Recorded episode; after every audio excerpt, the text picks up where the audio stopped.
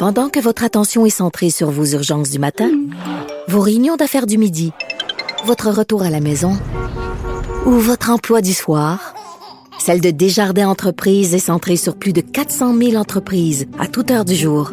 Grâce à notre connaissance des secteurs d'activité et à notre accompagnement spécialisé, nous aidons les entrepreneurs à relever chaque défi pour qu'ils puissent rester centrés sur ce qui compte, le développement de leur entreprise. Parce qu'en immobilier, faut être à son affaire. Suivez les conseils de nos experts. Via Capital, les courtiers immobiliers qu'on aime référer. Bonne écoute. Il manie l'idée, la réflexion, la persuasion, le silence. Mario Dumont. Informé, cultivé, rigoureux. Il n'est jamais à court d'arguments. Mario Dumont. Pour savoir et comprendre. Bonjour tout le monde, bienvenue à Cube Radio. Ben, une pause humanitaire, c'est l'expression qu'a trouvé certains diront peut-être inventé, Justin Trudeau, euh, qui dit non à un cessez-le-feu reconnaissant le droit d'Israël de se défendre, mais qui en même temps veut montrer une écoute pour les gens qui ont demandé un, cessez-le-feu pour des raisons humanitaires. Donc, à parler d'une pause humanitaire. Maintenant, comment ça pourrait se définir sur le terrain en termes concrets, en termes lorsqu'une guerre est enclenchée, c'est une autre affaire, mais c'est de cette façon que M. Trudeau s'est exprimé euh, aujourd'hui. On rejoint tout de suite l'équipe de 100% Nouvelles. 15h30, c'est le moment d'aller retrouver notre collègue Mario Dumont. Bon après-midi, Mario. Bonjour. Rapport accablant euh, qui a été rendu public aujourd'hui par le coroner Luc Malouin sur la mort des deux fillettes, Nora et Romy Carpentier. Écoutons ensemble ce qu'avait à répondre aujourd'hui le ministre de la Sécurité publique, François Bonnardel. Je m'attends à ce que la Sûreté du Québec réponde à 100 100% des recommandations du coroner. Je l'ai dit, je le répète, le temps de réaction, c'est le nerf de la guerre. C'est le nerf de la guerre. Chaque minute, chaque heure compte lors de la disparition d'enfants. Est-ce que, selon toi, le ministre Bonnardel ne, vient pas de résumer ce qui a manqué dans l'opération, dans cette opération policière, Mario? Oui, c'est sûr que c'est une opération policière qui a été euh, manquée. Le coroner, on peut pas reprocher au coroner euh, Malouin euh, de pas être allé au fond des choses. Il a fait une longue mhm. commission publique, une longue enquête publique du coroner, a écouté toutes sortes d'experts, a pris le temps, à poser les questions. Donc, on a vraiment regardé la, la, la question. Et donc, ben, je pense qu'on arrive là. J'ai l'impression que ce que le ministre n'a pas dit, c'est qu'il y en a déjà une partie qui, qui est déjà implantée. Là. Je pense que s'il y avait un, mhm. événement semblable demain, euh, probablement que les choses se passeraient déjà fort différemment. C'est toujours, euh, c'est toujours le danger, là. Tu sais, euh, Julie, moi je le vois comme ça. Tu sais, le docteur qui voit trop de malades, puis là, à un moment donné, ah, ils se plaignent tous de telle affaire.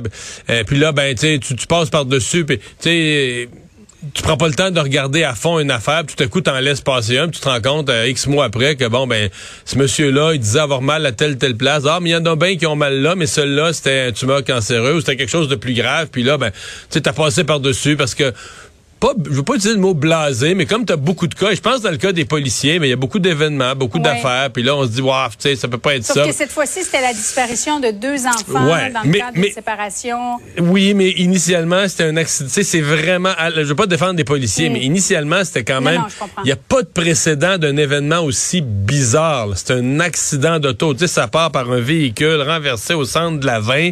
Difficile d'imaginer que quelqu'un ait fait ça volontairement là, tu sais, se, se pitcher en auto. Donc l'événement était très, très, très bizarre. Pour le reste, bon, il y a eu des manquements de la police, ils ont été soulevés, et c'est d'utiliser ça pour améliorer ça laisse toujours cette question, parce que je sais, puis pour les avoir entendus de leur voix, qu'il y a des gens, par exemple des familles qui ont déjà perdu un, proche, un enfant, des disparitions, qui souhaiteraient une escouade spécialisée.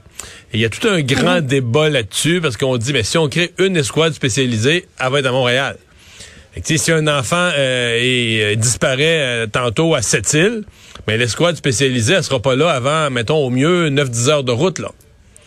c'est le temps qui fait la différence. Ben, c'est ça. Donc, tu n'as pas le choix de former tes équipes un peu partout sur le territoire, compte tenu de l'énorme territoire du Québec, de l'ampleur des distances. Fait que c'est tout ça là, qui entre en ligne de compte. Mais crois-tu que les, gens qui ont participé à cette enquête, ou en tout cas ceux qui ont coordonné l'enquête, sont imputables aujourd'hui? Ben, je pense qu'ils doivent déjà. Euh, mm. Moi, je me, souviens, on l'avait senti dès le dénouement. la police avait fait un point de presse. On sentait tout le monde nerveux. On essayait de se justifier, mais on voyait bien que tout le monde se disait, boy, celle-là, ça va nous revenir d'en face. On ne l'a pas géré de la bonne façon. Il y a quelque part où ils le, il le savaient. Euh, donc, euh, ils ont appris de ça. le coroner dit quand même, soyons honnêtes, que il y aurait eu une chance. Si on avait mieux agi, il y aurait eu une chance les retrouver, mais loin d'une garantie. L'individu dans l'état d'esprit où il était, avec les intentions qu'il avait, s'il avait senti qu'il y avait la police plus proche de lui ou des recherches qui se rapprochaient de lui, euh, ben là, potentiellement, il aurait agi plus vite. Donc, tu sais, on peut pas conclure qu'on aurait pu ou qu'on aurait, avec certitude, évité le pire.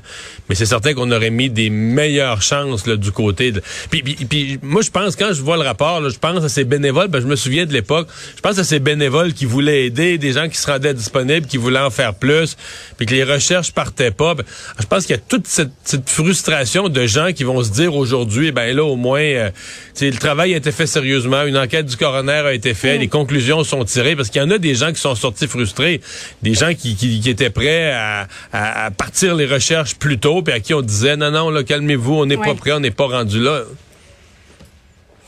Bon, Mario, revenons à cette vidéo d'un vol de voiture, vidéo extrêmement violente où ceux qui se sont fait voler leur véhicule ont décidé de se faire justice eux-mêmes. Ils n'ont pas téléphoné la police.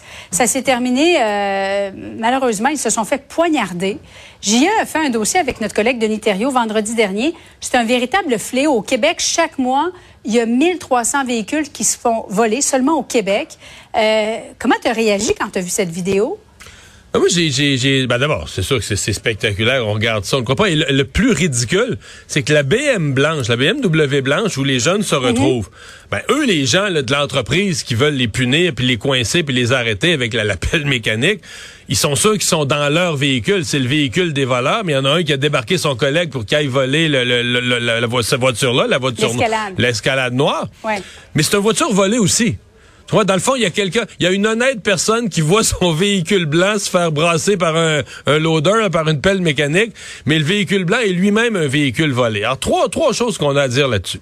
Le premier, c'est le ridicule du vol de véhicule. Euh, deux jeunes de 18 ans sont d'un véhicule volé. Ils vont voler une escalade. Le type retrouve son véhicule, le ramène dans une cour et eux reviennent le chercher. Donc, les voleurs volent une deuxième fois, parce que dans ce cas-ci, là, ils volaient pour une deuxième fois dans la journée le même véhicule. Alors, ça démontre... Ça doit être très payant voler en escalade. Oui, mais ça démontre en même temps qu'on voit ça comme très facile, qu'on se fera pas arrêter, qu'il n'y a mhm. aucun danger. Tu sais, s'ils pensaient qu'ils allaient faire des années de prison, là, ils feraient pas, ils prendraient pas des risques comme ça. C'est parce qu'ils savent qu'il y a peu de chances de faire attraper. La justice n'est pas sévère. Donc, un, le vol de véhicule est devenu une farce.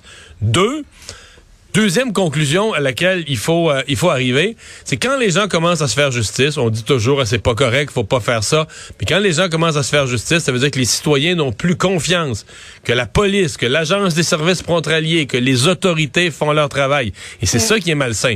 Si les gens commencent à vouloir se faire justice, courir après leur véhicule eux-mêmes, ah, il est grand temps que la police rassure les gens que ces cas-là, on s'en occupe, on s'en occupe sérieusement, parce que la police dit toujours aux gens faites-vous pas justice vous-même et ils ont raison. Mais quand est-ce que les gens commencent à avoir ce goût-là, c'est quand ils ont l'impression que la police s'en occupe pas. Puis la troisième chose, ben, tu sais, les jeunes avaient, deux jeunes de 18 ans, les jeunes avaient une machette. Mhm. Mais moi, j'entends bien des experts dire, écoutez, là, vol de voiture, c'est crime organisé. Crime organisé, même chez des jeunes de 18 ans, en 2023, t'as une chance élevée qu'il y ait un gun, qu'il soit armé, qu'il y ait une arme à feu. Bon, là, une machette, ils ont été blessés. Mais ces jeunes-là, imaginons le jeune a une arme à feu, puis il n'y a pas, tu sais, comme on dit, il a pas prévu de l'utiliser, mais là, il se retrouve poussé par un loader, une situation complètement imprévue. Le jeune est déstabilisé, sort son arme à feu. Tu sais, tu dis, bon, il reste qu'un vol de voiture, c'est juste du matériel. Si un des employés de cette entreprise-là ou, euh, tu sais, euh, avait perdu la vie dans l'événement, ça serait d'une autre gravité quand même. Là. Euh, parlons maintenant de ce conflit Hamas-Israël, jour 18 aujourd'hui. Le premier ministre Justin Trudeau qui a déclaré euh, ceci alors qu'il se trouvait à la Chambre des communes, Mario. Le premier ministre s'est mis en porte-à-faux avec les États-Unis et le service de renseignement américain et le président américain, justement sur le dossier de l'hôpital à Gaza. Il n'a pas parlé au président américain en 17 jours, selon les informations dont nous disposons. Qu'entend-il faire pour convaincre les États-Unis de joindre la volonté, le consensus d'une trêve humanitaire à Gaza au contraire, Monsieur le Président, euh, j'ai parlé au président Biden cette fin de semaine et on continue de faire tout ce qui est nécessaire en tant qu'allié pour assurer euh, l'octroi de biens humanitaires, d'aide humanitaire euh, par des corridors d'accès à Gaza. On va continuer de pousser pour ça, y compris pousser pour des pauses humanitaires qui vont permettre à l'aide d'arriver pour les, les civils innocents. Donc, Mario, juste pour bien comprendre, là, M. Trudeau ne réclame pas de cesser le feu, mais réclame néanmoins une trêve, une pause humanitaire. Euh, c'est quoi la différence? Ben, la différence est majeure, c'est qu'on reconnaît toujours euh, le, droit d'Israël de se défendre, le droit d'Israël qui a été attaqué euh, de, de, répliquer en allant désarmer le Hamas. Et moi, je pense que mm-hmm. Il fallait là. Je veux dire, il fallait. Il n'y a pas de. Je, n'imaginais pas le Canada se, se, séparer complètement des autres grands pays comme les États-Unis euh, et puis dire nous au Canada, on est pour un cessez-le-feu. Puis je vois pas comment on peut être sincèrement comment on pourrait être pour nier le droit d'Israël de se, de se défendre. Israël a été attaqué, une guerre a été déclenchée par le Hamas. C'est ça la réalité qu'on vit euh, aujourd'hui. Puis de dire à l'autre partie, eh ben là, là tu as pris le dessus, là tu vas. Non, l'Israël euh, a été attaqué et donc va vouloir désarmer ce groupe terroriste, lui enlever ses moyens de lancer des roquettes, de refaire ce genre d'attaque-là, de, de, couper la tête à des enfants. on va vouloir empêcher le Hamas de faire ça. et on va le faire jusqu'au dernier moyen. Mais j'ai bon, maintenant la notion de pause humanitaire, j'ai trouvé que M. Trudeau enfilait l'aiguille quand même dans le sens de dire est-ce qu'on pourrait dans cette guerre avoir des moments, une façon de faire où on réapprovisionne les populations civiles, euh, surtout qu'on sait. Il faut qu'Israël arrête de bombarder le sud de la bande de Gaza quand même. C'est par là que l'aide humanitaire entre. Pendant, pendant des pauses, pendant des pauses humanitaires. Et c'est très différent d'un cessez-le-feu. D'un cessez-le-feu. Et, je pense que ça, euh, peut-être que. J'ai trouvé que M. Trudeau parlait là un langage, il a l'air un peu d'enfiler l'aiguille, de se trouver. On sent qu'il est serré, qu'il n'y a pas beaucoup de marge de manœuvre, mais qu'il s'est trouvé une espèce d'un langage, un corridor qui, euh, qui tient la route. Maintenant, la faisabilité de ça, euh, est-ce que le Canada aura des alliés? Peut-être qu'il y a déjà des discussions en cours. S'il y a eu des discussions pour les otages, peut-être qu'il y a des discussions sur d'autres sujets avec l'Égypte, le Qatar comme intermédiaire et qu'on pourra en arriver. Là, on a déjà une étape, on a un corridor humanitaire, on rentre des convois, mais une étape suivante d'avoir des pauses qui rendent plus sécuritaire la distribution du matériel, entre autres pour les travailleurs humanitaires. Oui, parce que l'ONU a annoncé aujourd'hui qu'elle cessait ses opérations demain faute de carburant. C'est pas rien, là. Non, il y, a des problèmes, il y a des problèmes humanitaires qui sont, qui sont importants. Mm. Mais je, peux quand même, on, les nomme tous ces problèmes-là. On a tous, comme citoyens du monde, un devoir de penser aux civils euh, de Palestine. Et, j'y pense, et tu y penses, et tout le monde y pense. Ça aurait été bien, par exemple, que les euh, terroristes du Hamas y pensent eux aussi avant de débarquer le 7 octobre au matin, euh, avant d'aller assassiner des gens, de les brûler, de les prendre en otage, peut-être eux aussi auraient pu penser aux conséquences pour les, populations civiles à Gaza. Oui, c'est un peu leur modus operandi de servir des civils comme boucliers aussi. Là. Ben, c'est ça. Est-ce qu'on est qu'on les laisse faire? Ceux qui demandent un cessez-le-feu aujourd'hui, euh, ils les encouragent à continuer. Désolé, mais on leur dit, on dit au Hamas, là, réorganisez-vous pour la prochaine étape pour continuer ça. Là. Mario, merci beaucoup. Bonne fin d'après-midi à toi. Salut.